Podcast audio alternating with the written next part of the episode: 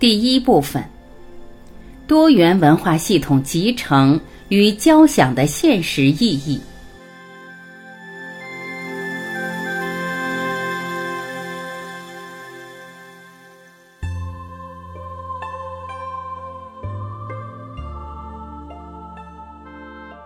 当你能够尊重一切存在的时空合理性，且尊重每一个法门自己独有的特征时，你才会发现。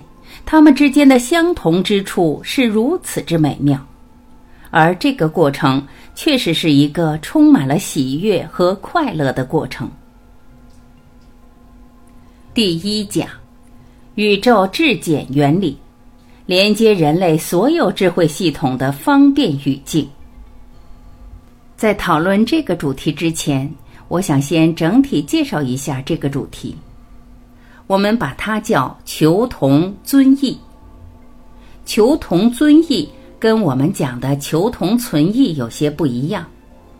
求同存异是表达对客观的一种认同，但是保持了自己所谓的立场；而求同尊异是不执着于任何一个立场，尊重一切存在的时空合理性。其实，在过去三十年，我进入所有有缘的宗教和修炼法门探索时，就是本着这样一种意识，这样一种指导思想。进入所有的系统，只有一个思想，就是寻找它们中间相同的部分来相互印证。由此，当你能够尊重一切存在的时空合理性，且尊重每一个法门自己独有的特征时，你才会发现它们之间的相同之处是如此之美妙。而这个过程确实是一个充满了喜悦和快乐的过程。所以我跟大家分享的是我这么多年来把这些逻辑体系逐步去粗取精。去伪存真而留下的一些精华的部分。这本书的第一部分讲的是宇宙质简原理，它的副标题是“连接人类所有智慧系统的方便语境”。为什么叫它宇宙质简原理？实际上，在宇宙中描述智慧的系统有无穷多个，直到今天还有不同的系统在不断的呈现。当一个人进入自己的内在，修炼到一定程度的时候，他会发现并领悟到很多在我们日常现实三维空间感受不到的信息，而对于这些信息的描述是多元化的。其实，任何一个人都有可能创造出新的系统，但是每一种系统面临的问题是如何让更多的人去了解。因为新的名词名相需要解读，需要让更多的人在了解他们的时候没有障碍，而迄今为止，人类所拥有的智慧系统面临的最大的问题是彼此间的融通。其实每一个系统都认为自己找到了真理，而每一个系统的信众也都能够从他们所相信的系统中获得真理的启迪。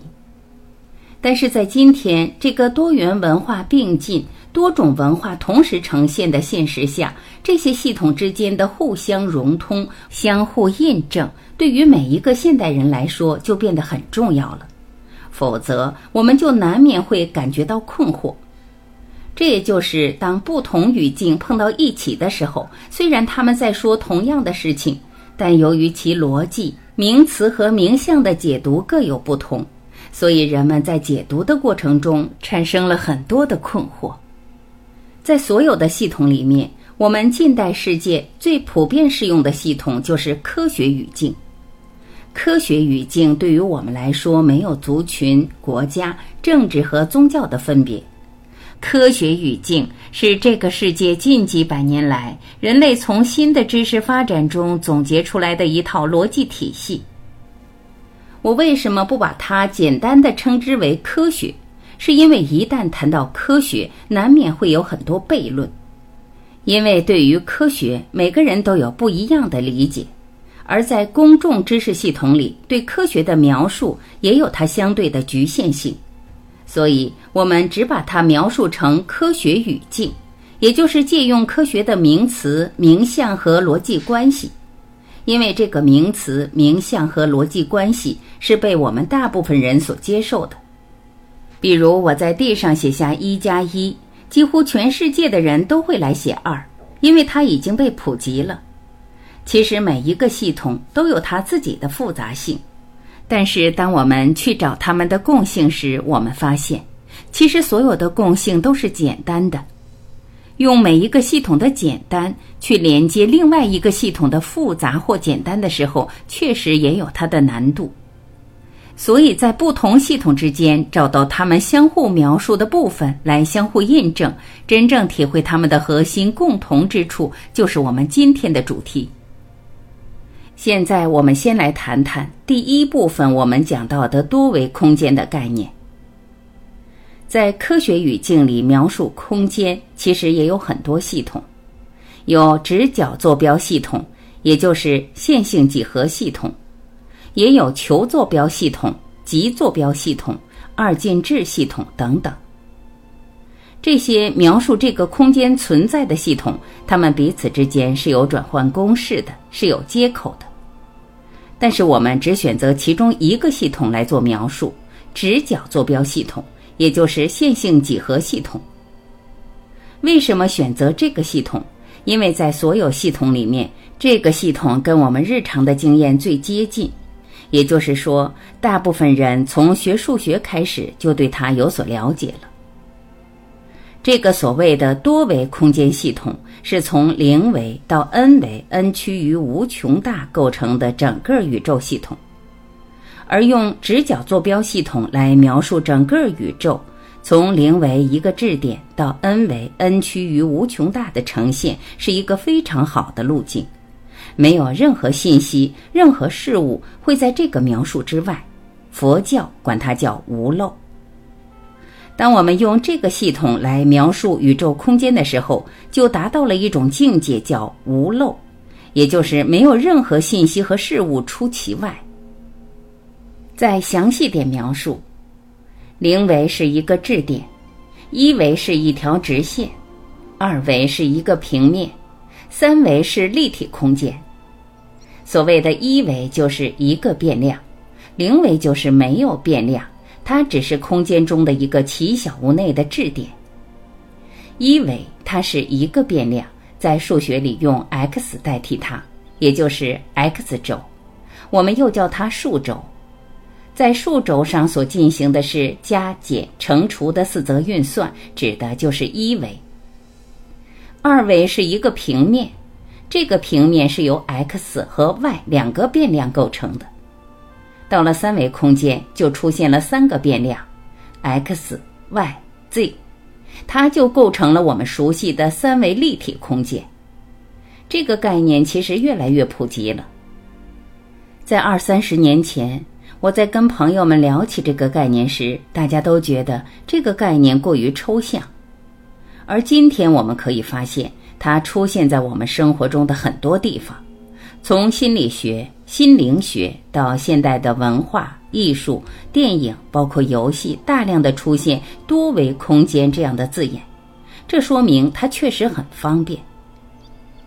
我们再来看一下这个数学思维，在一维。二维、三维空间，它跟物理是高度对应的，也就是说，几乎所有的物理问题到最后全部会抽象归结成为一个数学问题。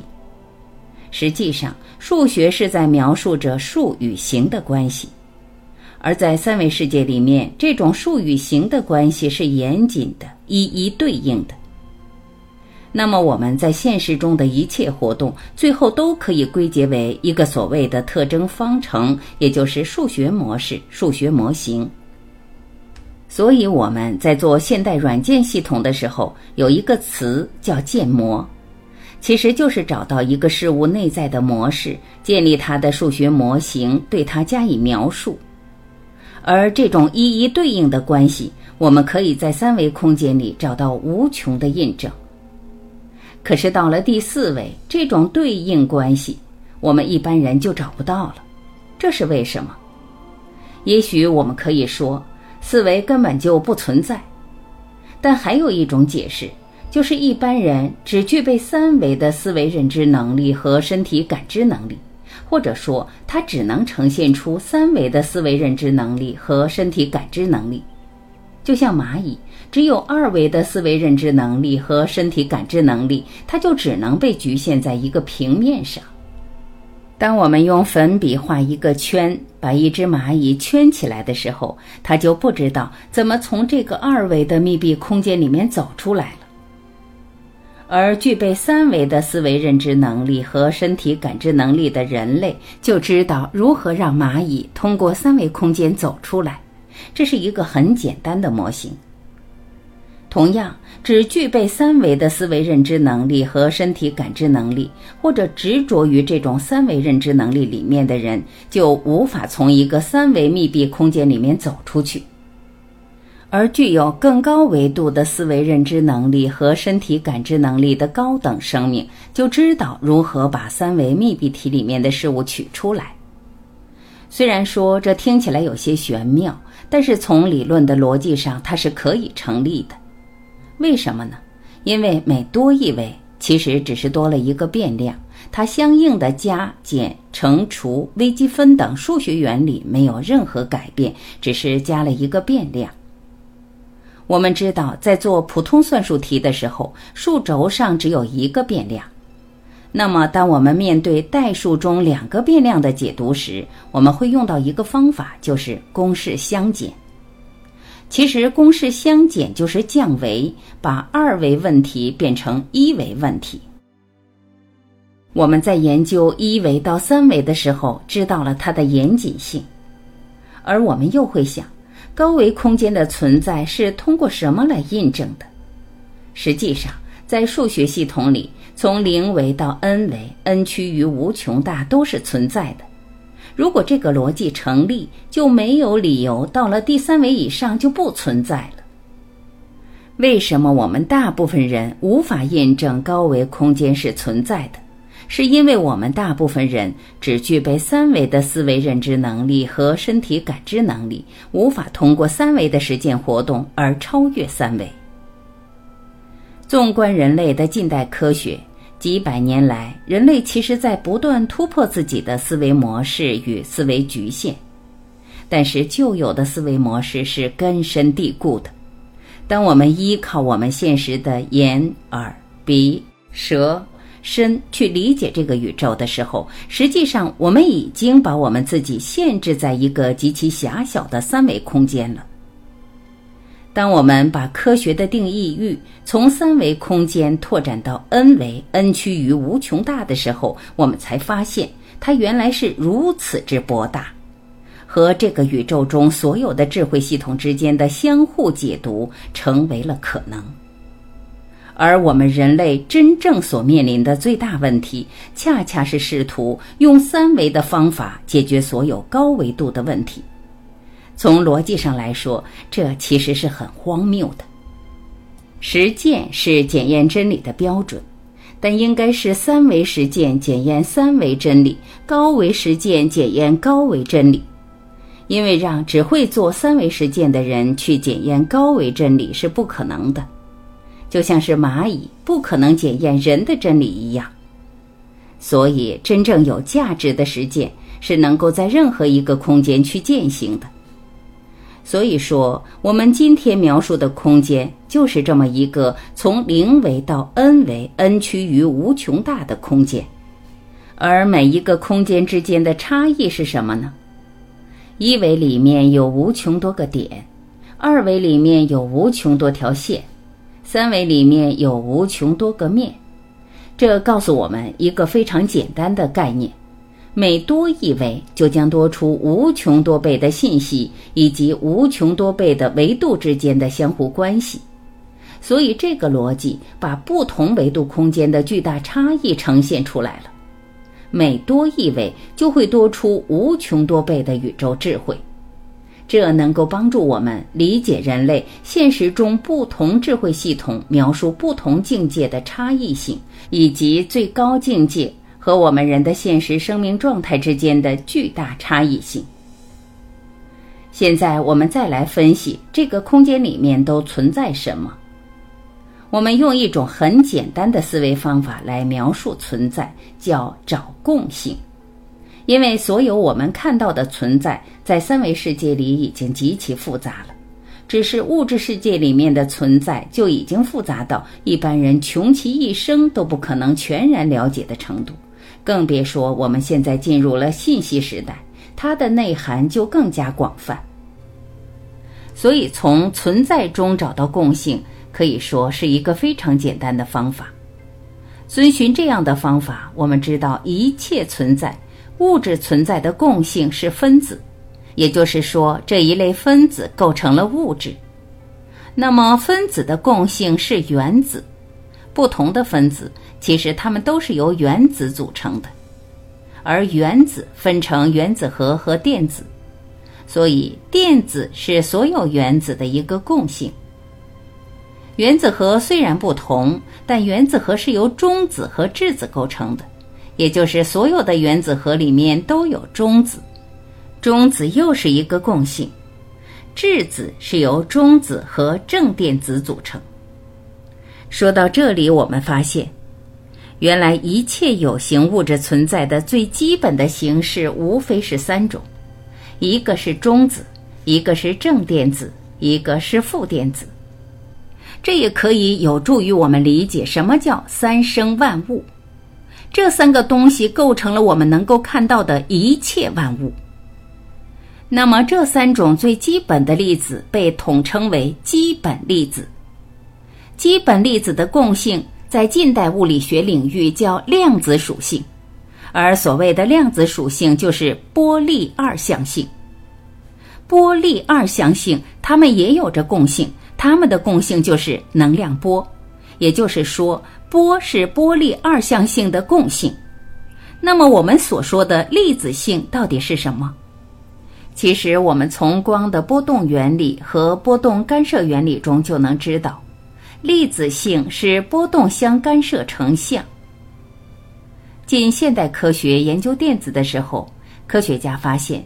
电子其实不是一个实体粒子，而是波包，是波形成的结。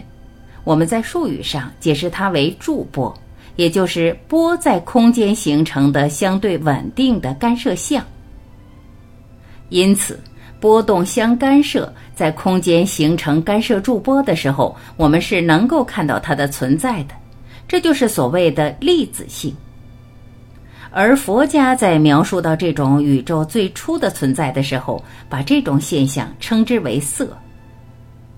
当波动相干涉集结成像时，就形成了所谓的色，也就是它的粒子性。而当干涉条件不具备的时候，没有形成空间相干驻波的时候，这个能量和能量波虽然在，但是它并没有成像。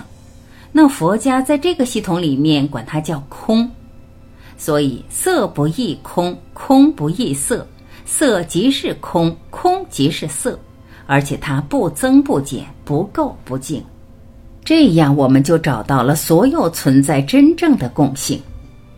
我们已经推演到了能量波，那么能量波实际也有很多种类。了解波的人都知道，波有方波、矩形波、三角波。有各种复杂的波形，那么这些波存在怎样的共性呢？通过傅立叶定律，我们了解到，其实所有的复杂能量波、复杂的波形，最后都可以被拆解、分解成正弦波，也就是 sin x。更有意思的是，正弦波有另外一个学名叫简谐波。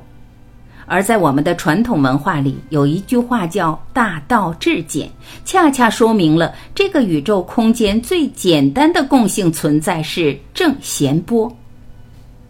那么，在佛家系统里，把正弦波称之为什么呢？称之为念，就是起念，就是一念。而佛家又有一句话叫“一念一众生”，所以它就是一个众生。当我们去理解佛教系统里对于宇宙存在的描述时，可以知道它是由众生合合而成，而这个众生起源于一念。